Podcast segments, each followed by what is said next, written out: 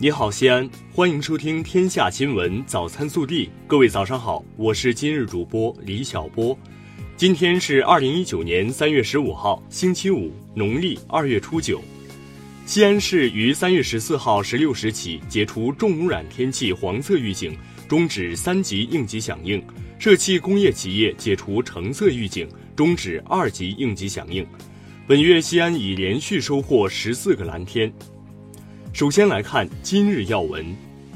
今日上午九时，十三届全国人大二次会议将举行闭幕会。闭幕会后，国务院总理李克强将会见中外记者，并答记者问。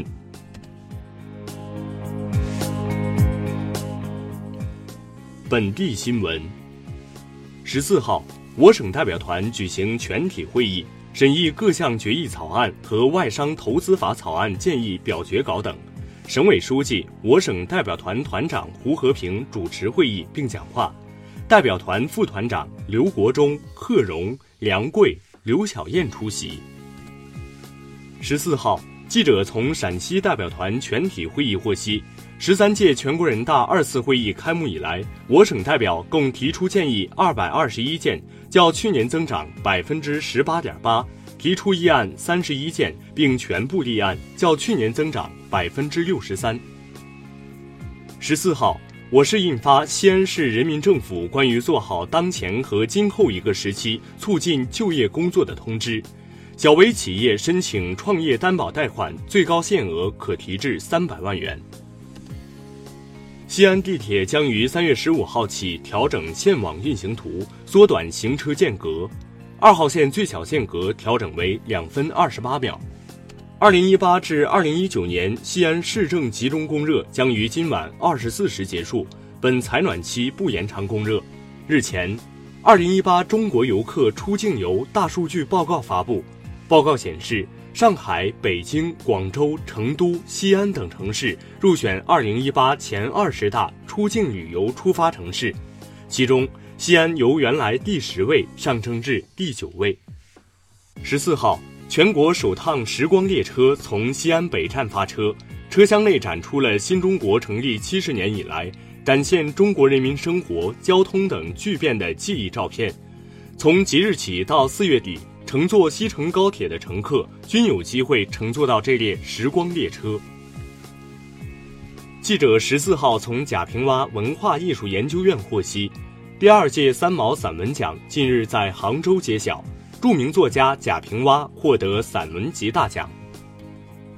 西安八十一岁的张天伟师傅是陕西省非物质文化遗产的传承人。张师傅做手工风筝三十年，他做的动态风筝惟妙惟肖，非常精巧。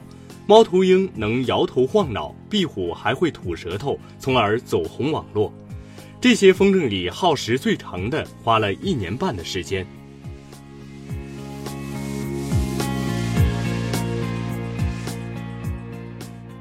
国内新闻，国务院新闻办公室十四号发表《二零一八年美国的人权记录》《二零一八年美国侵犯人权事迹》，对美国侵犯人权的状况进行揭露。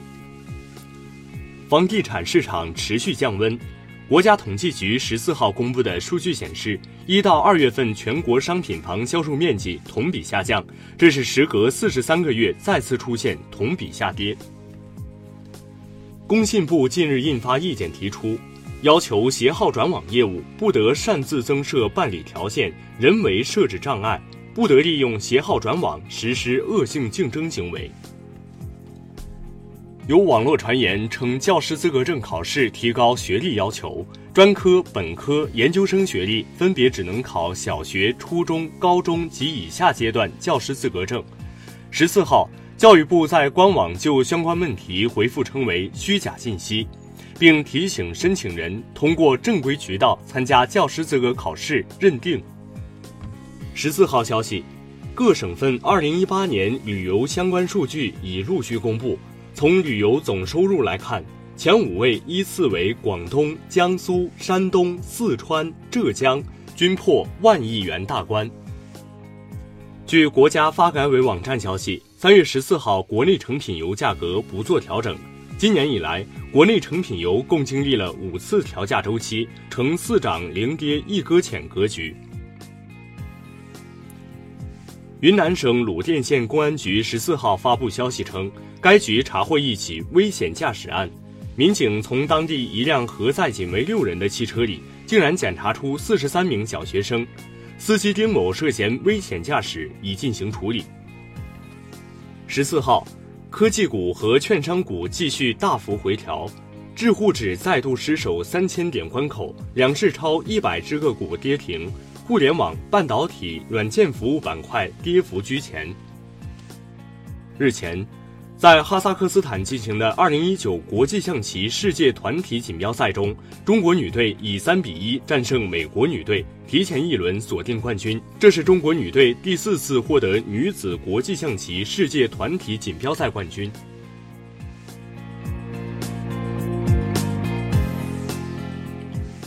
暖新闻。三月十一号，郑州幺九九路公交车上，一名男孩上车后误将二十元晚饭钱当一元投入币箱，因为币箱不能打开，男孩急得哭了。司机郑玉伟自掏二十元钱递给孩子，起初小朋友不好意思要，劝说后孩子收下，并向司机深深鞠了一躬。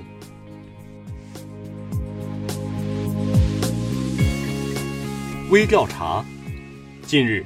重庆机场集团有限公司董事长谭平川提交建议，建议增设重阳、七夕为法定节假日，同时将春节法定节假日时长从三天延长至五天。谭平川认为，这对满足老百姓对美好生活需要的向往，延续中华文脉，增强文化自信，具有十分重要的意义。这事儿你怎么看？